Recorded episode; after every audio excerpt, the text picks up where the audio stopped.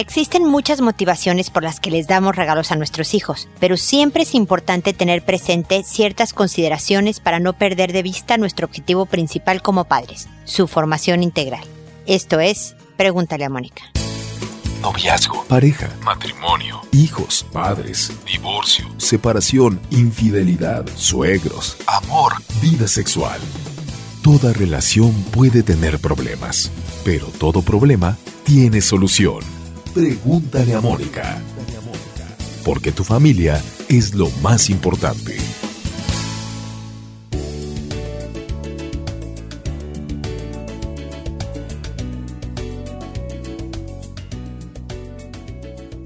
Bienvenidos amigos una vez más a Pregúntale a Mónica. Soy Mónica Bulnes de Lara. Como siempre, feliz de encontrarme con ustedes en este espacio que habla de regalar, tratando de llegar, creo que un poco tarde, a las compras navideñas del 2017, porque se va a publicar eh, muy pegado al, al 24. Entonces, espero que de todas maneras sirva la reflexión, pues, para el año próximo, para cumpleaños, para los criterios por los que regalamos, en particular a los hijos. Porque hay personas que vivieron una infancia de escasez, y por lo tanto disfrutan el poderles dar cuando les va mejor en la vida económicamente hablando a los hijos regalos eh, múltiples y exuberantes, ¿no? Caros y finos y, y muchos. Hay quienes o es por amor. A mí no me faltó nada, la pasé muy bien, mira qué bien salí, déjame les doy también todo a mis hijos. Hay quienes los usan como motivador para pórtate bien, eh, saca buenas calificaciones y tendrás esto y tendrás lo otro. El regalo obviamente debe de ser siempre para cualquier persona, no para los hijos, pensado en lo que él quiere, y no solo necesita, fíjense que hay muchos, he visto en varios sitios que hablan sobre hay que comprarle al hijo lo que necesite, no solamente lo que quiere. Pero eso de regalar calcetines y ropa interior, eh, no, o el pantalón que rompiste es necesario, de todas maneras lo ibas a comprar porque necesitas reemplazarlo. Y se trata en fechas especiales como lo es Navidad, como lo es los cumpleaños, eh, alguna celebración especial, algo significativo, algo que tú querías, es un consentimiento, es decir, un, un, como dicen en Chile, un regaloneo, un, un apapacho, un darte un capricho porque has trabajado mucho, porque es tu cumpleaños, porque estamos festejando Navidad, etcétera, ¿no? Entonces sí se trata de darle lo que quiere. Ahora, tenemos que tener presentes que por más que tengamos capacidad económica, darle al hijo, y hay veces que no la tenemos, ¿eh? y sé de familias que se endeudan para darle al hijo los tenis de la marca que quiere, o el celular que tanto está deseando. Y obviamente el endeudarnos para eso es una mala estrategia, pero incluso si tenemos la capacidad económica, tenemos también que tener presentes que los hijos nos volvemos, porque estos también somos los adultos, ¿no? Nos volvemos personas que pensamos que nos merecemos todo. Si tú me lo das todo, yo poco a poco me voy a volver demandante, me voy a volver exigente. Yo sé que no va a pasar con todos, pero en la gran mayoría de los casos, en mi experiencia personal, en mi experiencia profesional, en investigaciones que han surgido, se ha visto que la gente se vuelve un barril sin fondo. Y si me regalaste el iPhone 10 de Navidad cuando yo tenía 12 años, entonces para mi cumpleaños pues quiero el el coche, ¿no? El automóvil nuevo de agencia.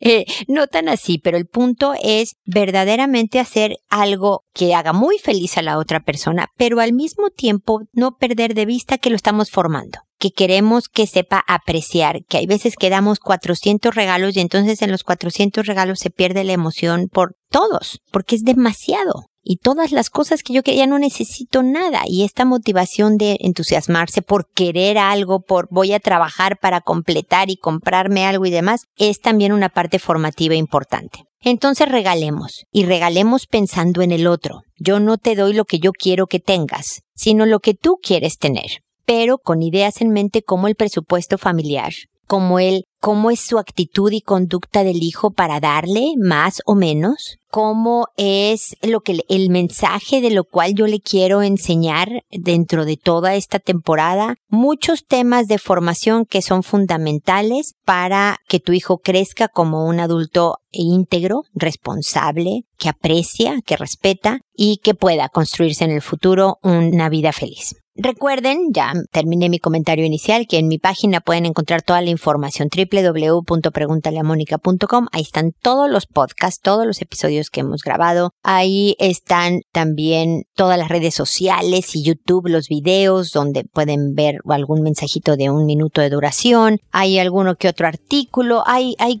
las conferencias que dado los clientes que tengo, tengo que actualizarlas ahora a principios de año. Todo esto para que se empapen de lo que es Pregúntale a Mónica y para que tengan muchísimas herramientas para lo que estoy mencionando, ¿no? La, la posibilidad de podernos hacer una vida tranquila, una vida feliz.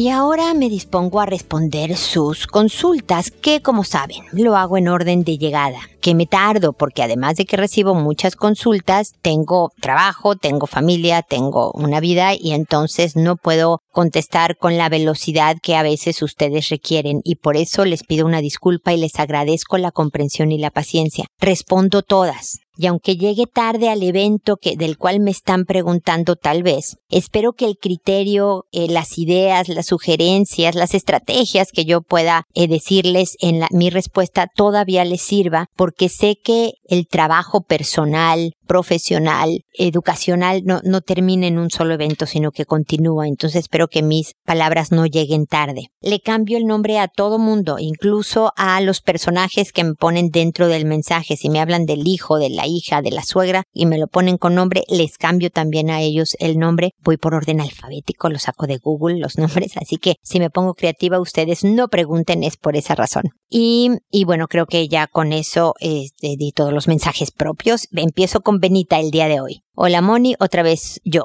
Como ya sabrás, soy muy rencorosa y estoy trabajando en cambiar y sobre este tema te quiero contar que cuando iba en sexto de primaria yo tenía una super amiga, Connie. Ella era de 10 y yo de 6 de calificaciones. La profesora Daniela no quería que fuéramos amigas y le dijo a su mamá y a Connie que se alejaran de mí. Por muchas cosas eso pasó. Daniela al final del curso me dijo que mi papá se iba a morir por culpa de mis calificaciones y meses después mi papi murió. Yo me sentí muy mal y la odié. Pensaba en regresar a verla y decirle lo mala persona que era, el daño que me hizo y demostrarle que yo no era mala persona, solo una niña con muchos problemas familiares y que luché mucho y logré tener un buen trabajo y que seguí adelante. Así pasaron más de 20 años y hace un mes me reencontré a Connie y le conté cuánta falta me hizo y ella me contó que desde que nos dejamos de hablar, ella fue en picada y le fue muy mal, bajo sus calificaciones mucho y pasaron más cosas. Que Daniela se había equivocado y en vez de hacerle un bien, le hizo mucho daño. Yo le conté mis ganas de irle a reclamar y Connie me contó que a los pocos años de salir de la primaria, la hija de Daniela, que tenía como 16, murió en un accidente y a Daniela le dio cáncer y murió al poco tiempo. Me quedé pasmada, primero por la noticia, qué situación tan desagradable ha de haber vivido, pero me di cuenta que perdí el tiempo y energía odiándola y planeando un reclamo cuando ella no existía. Solo me hice daño, solo perdí mi tiempo. Ahora estoy recapacitando un poco más antes de enojarme y estoy empezando a dejar de odiar. Es muy cansado y mucha pérdida de tiempo. Gracias por tu espacio, gracias por leerme. Benita, gracias a ti por, por esta anécdota que nos deja lecciones a todos. La verdad es que soltar resentimientos es difícil, porque te acuerdas de lo que te dolió, te acuerdas de la equivocación del otro, o incluso a lo mejor que fue atinado algún comentario, pero que tú cambiaste a través de los años del aprendizaje y demás, ¿no? Que este dolor hace que nos mantengamos atorados, trabados en el pasado y que esté siempre lo menciono, me habrás oído ya Benita, ¿no? Que es como ir manejando pero volteando para atrás. Tarde o temprano chocas, tarde o temprano te das contra una pared que no viste porque estabas volteando hacia atrás a lo que pasó en el pasado.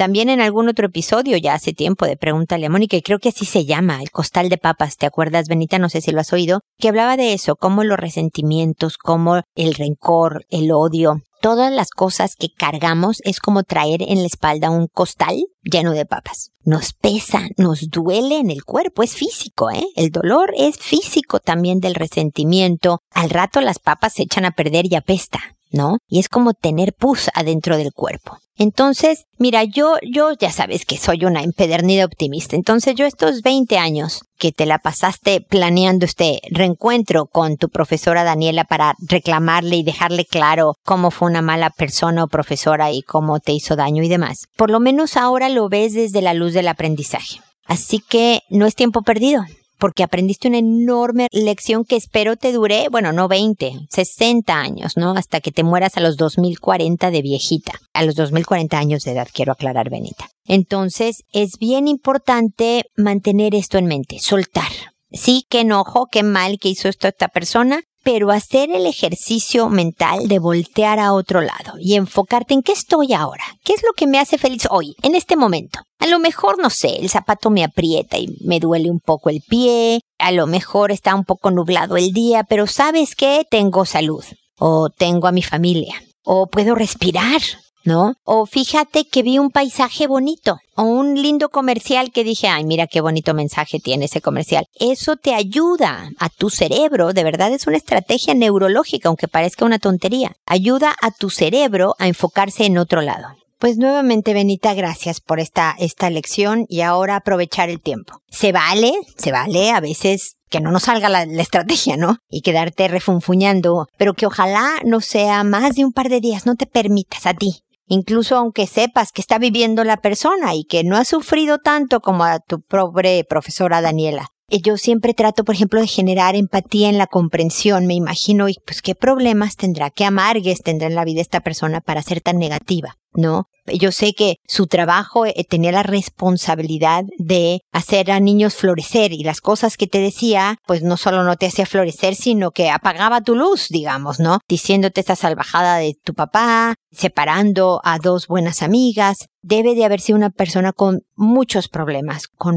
mucha historia, que además terminó pues trágicamente, ¿no? Con mucha tristeza. Y entonces generar este sentimiento de compasión de tenerle lástima, también ayuda en bajar mi resentimiento. Todo esto te cura a ti, te alivia a ti, Benita, dando sentimientos más positivos, como en serio es la compasión, obviamente, como es el enfocarte en lo, en, en lo que sí tienes, el forzar a tu cerebro hacia un lado mucho más conectado con lo bueno, con la tranquilidad, con la satisfacción y con el orgullo de la persona que eres, ¿no? Porque independientemente, me lo han oído mencionar otras veces, ¿no? De con quién te topes en la vida, con cualquier patán que tengas enfrente, patán o patana, no sé si se dice patana, pero bueno, tú eres una, una sola persona. Tú eres intachable.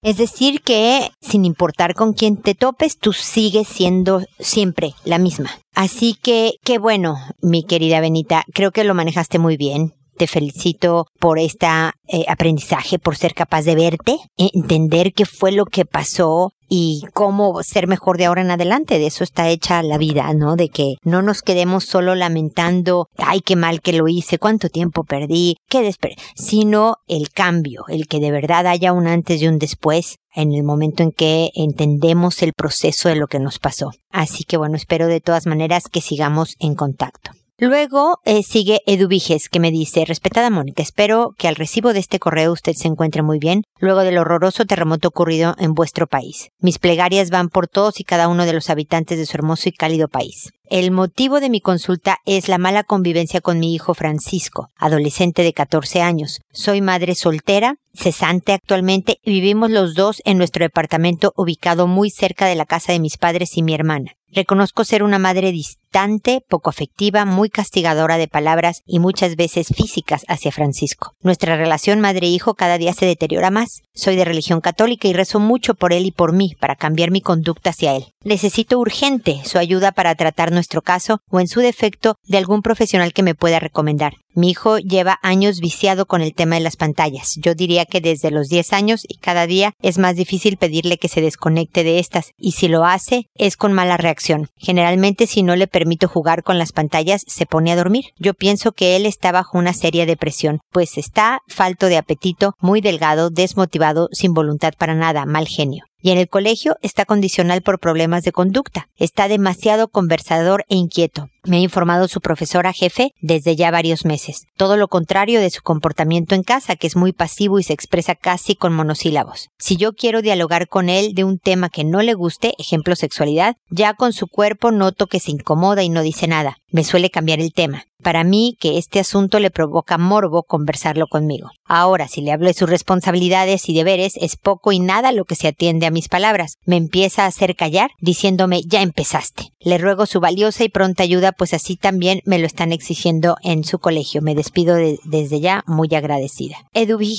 muchas gracias por tu correo. Lo primero que tengo que hacer es disculparme por la tardanza. Ya he explicado la razón. Espero de todas maneras que mis comentarios todavía te sean de utilidad, que saques algo de provecho de mi respuesta para encaminar los esfuerzos a mejorar tu relación con Francisco y la actitud general de tu hijo. Después te agradezco tus buenos deseos para el horrible terremoto que ocurrió en, en México. Dos terremotos muy seguidos que realmente fueron muy devastadores. Yo vivo en Chile desde hace ya varios años, pero fui a los pocos días del terremoto y, mira, lo lindo fue ver lo sensible que estaba la gente y por lo tanto estaba amable, colaboradora. O sea, no con respecto al terremoto, nada más en general. Ibas al supermercado, caminabas por la calle y notabas una ciudad distinta y ojalá ese sentimiento se permaneciera más largo plazo que nada más por lo ocurrido en la ciudad. Pero bueno, todas nuestras oraciones están con los mexicanos y con la gente que a pesar de que ya ha pasado un rato del terremoto, eh, sigue con problemas y seguirá reconstruyendo su vida después de haber perdido casa, trabajo, familiares, etcétera. Gracias por tus palabras, Edu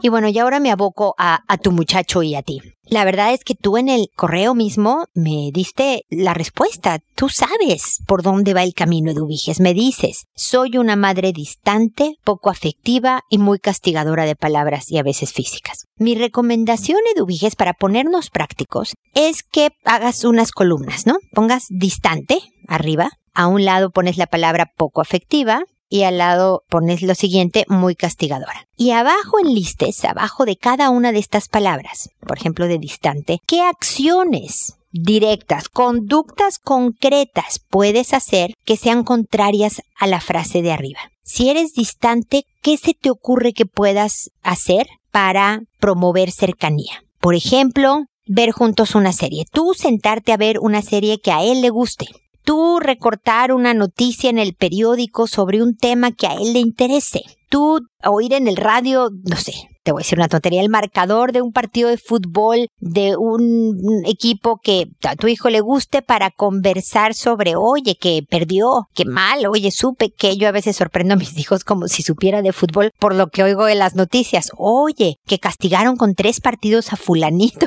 yo no tengo idea, te morirías de la risa de lo ignorante que soy para el fútbol, pero es una manera de que por lo menos crucemos cuatro frases, ¿ok?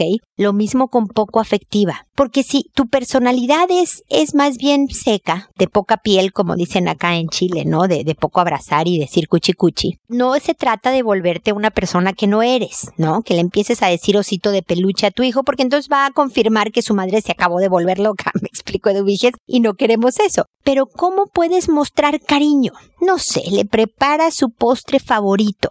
Al hablarle lo tocas del brazo. Al pasar al lado de él, no sé, le, le, sobas la espalda, sin decir palabra. Algo que no te cueste trabajo, pero que claro sí te tengas que entrenar para hacerlo porque usualmente no lo haces, ¿no? Lo mismo con castigadora. Eso es un plan de acción concreto, visible, gradual, eduviges, para reconectar con tu hijo. Porque varias de las conductas que me dices que tiene son típicas de un adolescente de 14 años. No importa cómo se lleve con su mamá, sean unidísimos o no se lleven nada, un joven de 14, de 18, de 25 se va a poner incómodo de hablar de sexo con su mamá. Es parte de lo que sucede. Y la verdad es que nosotros como padres no es que estemos relajados y tranquilos hablando de sexo con los hijos, pero le puedes decir y ser bien empática, Eduviges, en mis otros episodios, si quieres oírlos cuando hablo de hijos, reafirmo constantemente cómo le tenemos que aventar empatía a los hijos para que nos quieran oír un poco más rato.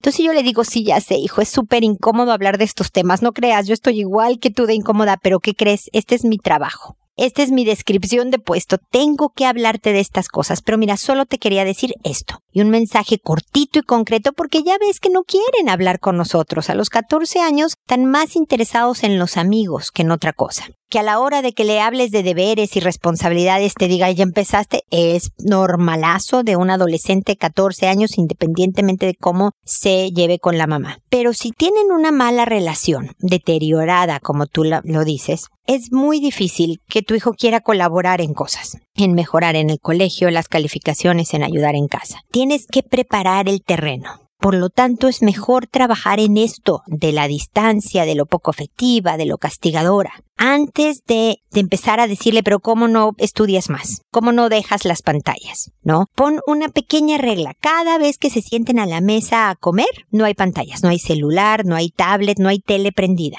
aunque coman callados porque no tienen ganas de hablar o él no tiene muchas ganas de hablar. Tengo un hijo que habla poco, muy poco es el más introvertido de la casa. Los otros hay que taparles la boca para que se callen. Yo creo que salieron a su madre. Pero a este hombre hay veces que yo me siento a comer con él. Nos ha tocado comer solos aquí en la casa o algo. Y yo estoy diciendo frases de, uy, qué calor hizo hoy. Mmm, me dice el otro, ¿no? Ay, mañana tengo que ir a hacer esto y esto y eso. Mmm, ¿no? Si le pregunto algo específico me contesta con una o dos palabras. Y así son los jóvenes, Eduviges. No hay que tomarlo tan personal o empezar a reclamar porque entonces ahí sí se vuelve de flojera la convivencia. Si empiezo contigo no se puede, yo soy la única que hablas, tú ni siquiera me dices algo, me preguntas de mi vida. Es francamente eso, aburrido, cansado, provoca distancia el reclamar. Entonces, si no te habla, tú como si estuvieras feliz de que alguien no te hablara. Tú sigues la comida o sigue la convivencia, pero sí quítale esas pantallas y el resto del día no le digas de la pantalla. ¿No? Si es necesario, Eduviges, aquí hay dos caminos para una asesoría de, eh, psicológica para ti, para tu hijo y demás. La primera que recomendaría que fueras serías tú. Tú tienes todo el poder para ir mejorando, armonizando el ambiente de tu casa y por lo tanto soltando a este joven que está muy a la defensiva por lo que vive en casa y lo está reflejando en el colegio. Puede ser con alguien del país, eh, de la ciudad en la que vivas, no tengo idea de dónde vives, o puede ser online conmigo si quieres lo podríamos programar, es decir, por internet, que nos viéramos y, y trabajáramos en estos temas, pero empezaría yo primero contigo. Me llama la atención que me dices que en la casa se ve desmotivado, sin voluntad para nada, pero en el colegio está inquieto, entonces es, pueden ser rasgos de depresión, pero no por completo. La falta de apetito, estar muy delgado, sí llama también la atención y hay que cuidar eso. Si de verdad está en una depresión, manténlo vigilado. Se ve que sí tiene vida social, al parecer. Eso es una buena señal. Pero empieza a trabajar en esto, empieza a trabajar en el ambiente, en cambiar tú. Y tú sola cambiando, Eduviges, vas a provocar un fuerte impacto en el ambiente y en la conducta de tu hijo. Solo empezando por ti, ¿ok? Así que espero que sigamos en contacto para caminar juntas este proceso de hacer más armónico el ambiente de tu casa, ¿ok? Y después está Fabricio que me dice, hola Mónica, primero que nada te agradezco por tu excelente labor y ayudar con tus sabios consejos a tantas personas. Gracias Fabricio, eres muy muy amable por lo que estás diciendo. Continúo, me dice, tengo 29 años, hoy te escribo porque siempre he sido un poco tímido. Me cuesta entrar en charlas, hablar mucho. Si no me dan la confianza y no me integran, me pongo nervioso y me ruborizo con facilidad. Tal vez siempre he sido así, pero es más evidente ahora que pienso que he tenido una relación intensa y nos apartamos un poco de varios amigos. Pero ya estamos intentando cambiar eso. Además que mi pareja, soy gay, es una gran persona, pero un poco controlador. Hemos intentado dialogar sobre eso, creo que el resto de la relación es buena y soy feliz. Este año ha sido mucho más difícil porque comencé un posgrado en el exterior y me ha costado mucho integrarme. Almorzamos a veces con mis compañeros, pero siento que ellos hablan sobre temas en los que me cuesta integrarme. Me quedo callado y luego me siento mal y pienso qué pensarán de mí. Intento participar en clases y he mejorado porque no me pongo tan nervioso al hablar, pero me siento muchas veces muy triste al volver de la universidad y sentir que durante ese día tuve dificultades de socializar.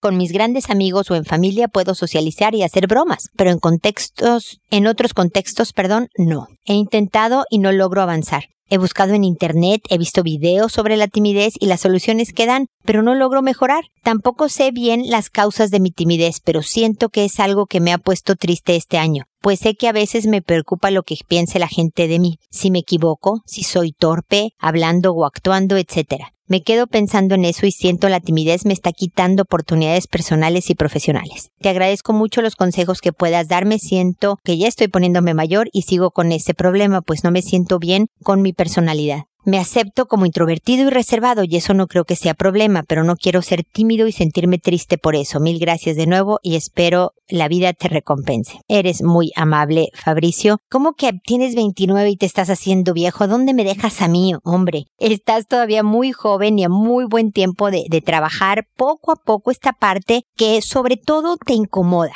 porque si sabes que eres introvertido, si sabes que eres reservado, sabrás que eres de pocas palabras, de grupos reducidos de gente, de ser más testigo de conversaciones que el participante activo centro de la atención de las mismas, ¿no? Entonces, parte de lo que falta, Fabricio, es aceptación es por una parte esta de calmar el juicio que tú mismo estás haciendo sobre cómo socializas. Creo que te estás juzgando muy seriamente, muy duramente. Creo que tal vez te comparas con gente que no eres tú, que no tiene tu personalidad y no tiene las ventajas y las desventajas también de la persona que es cada quien. Entonces hay que revisar también cómo nos juzgamos. Punto número uno. Punto número dos creo que dentro de todo este manejo de la timidez hay mucho, y perdóname que te lo diga con, con un término que no suena bonito, pero de egocentrismo, Fabricio. Estás constantemente vigilando que la gente no piense mal de ti,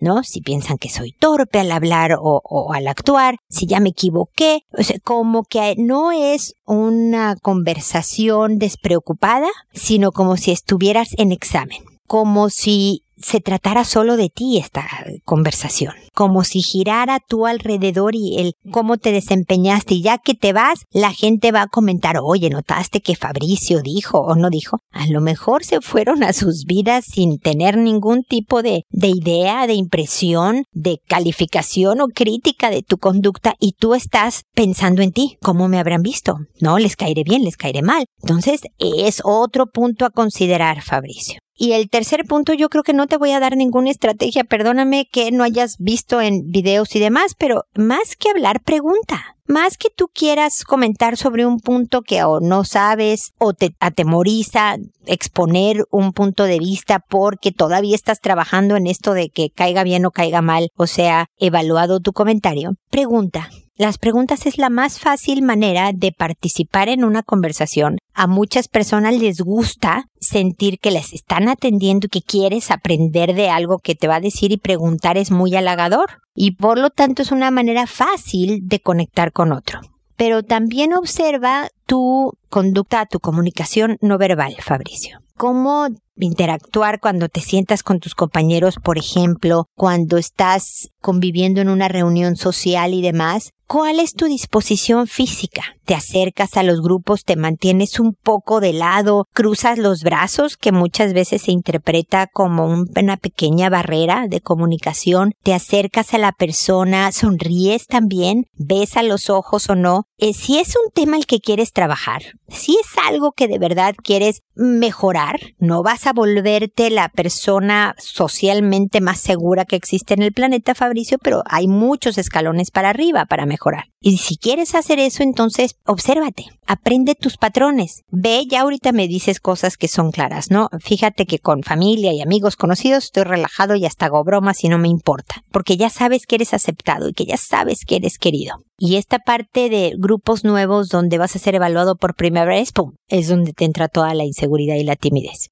Obsérvate. Obsérvate con quién reaccionas, más con hombres que con mujeres, en grupos chicos que grandes, son solamente los del posgrado o cualquier amigo. Empieza a conocerte más. La información es poder. Tener información sobre ti mismo te va a dar poder para cambiar cosas, para modificarlas gradualmente poco a poco. Espero, Fabricio, sinceramente que, que estos pincelazos de, comentarios te ayuden a por lo menos empezar una seria reflexión de cómo estás manejando esta interacción social y si quieres seguimos en contacto para pelotear ideas de cómo te has encaminado, qué has cambiado, qué ha mejorado o qué no. Porque aquí la clave es que definitivamente te pone triste. Porque hay gente que es como tú, que le da timidez la gente nueva, se pone de lado, escucha, no participa mucho, sino es más bien espectador de la conversación, pero está tranquilo. Se regresa a su casa y dice, así me gusta así me gusta hacer. Es cuando nos pega, cuando nos pone triste algo que sí es importante trabajar. Y a los 29 años eres un chamaquito,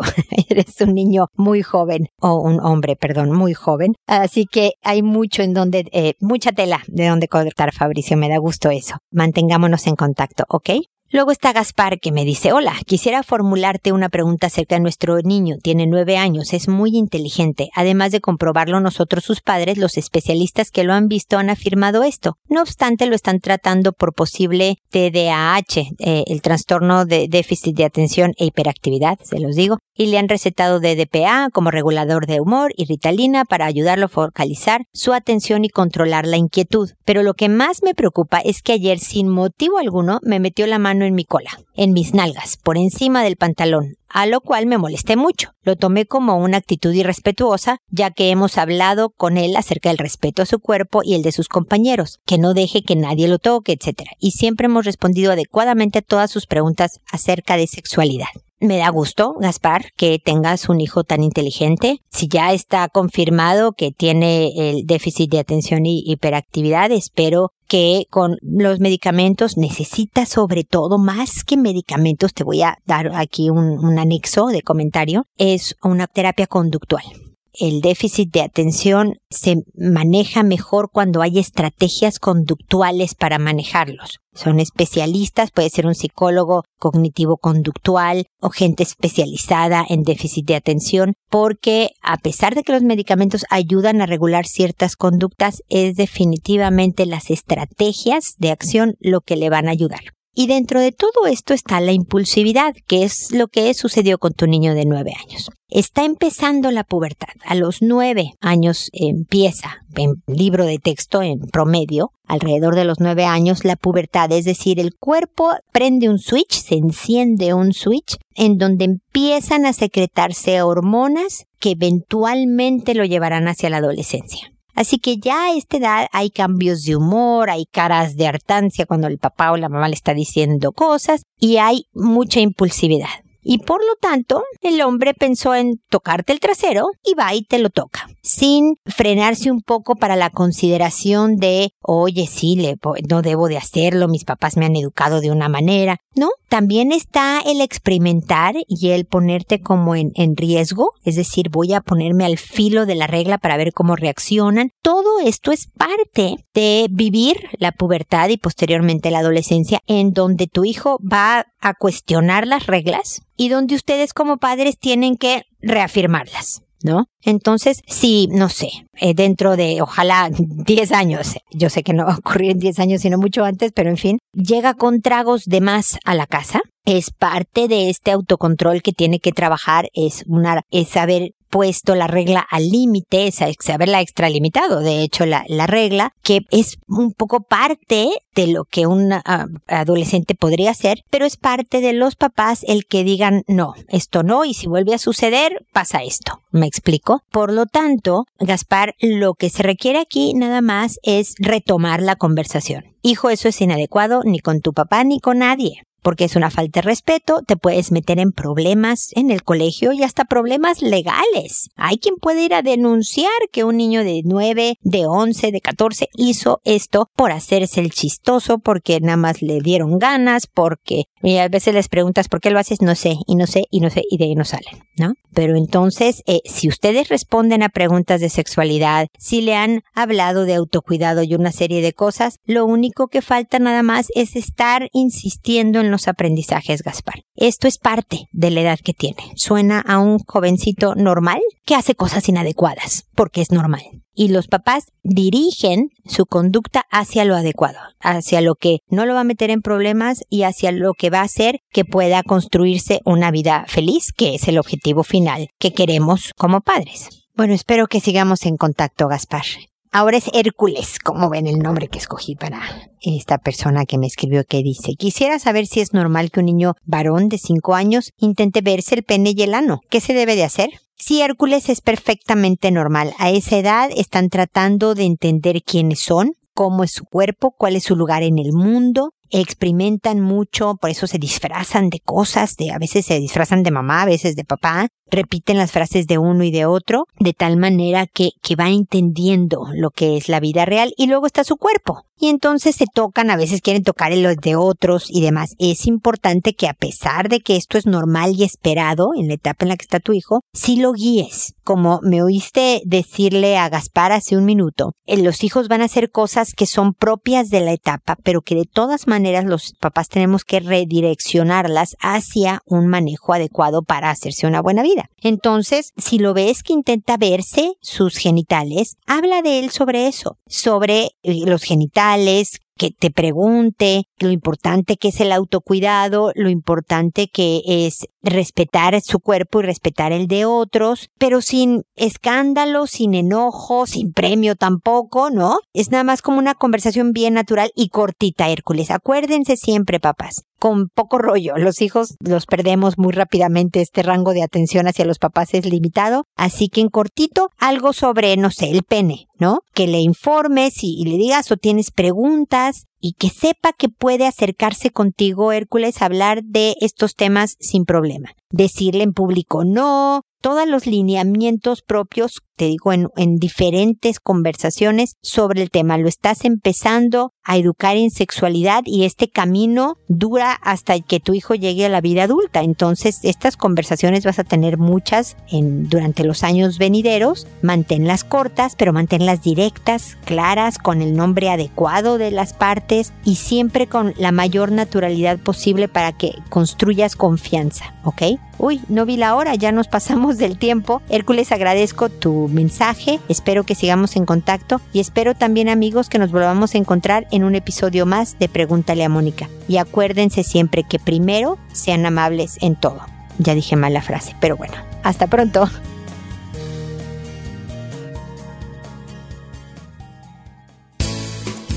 ¿Problemas en tus relaciones?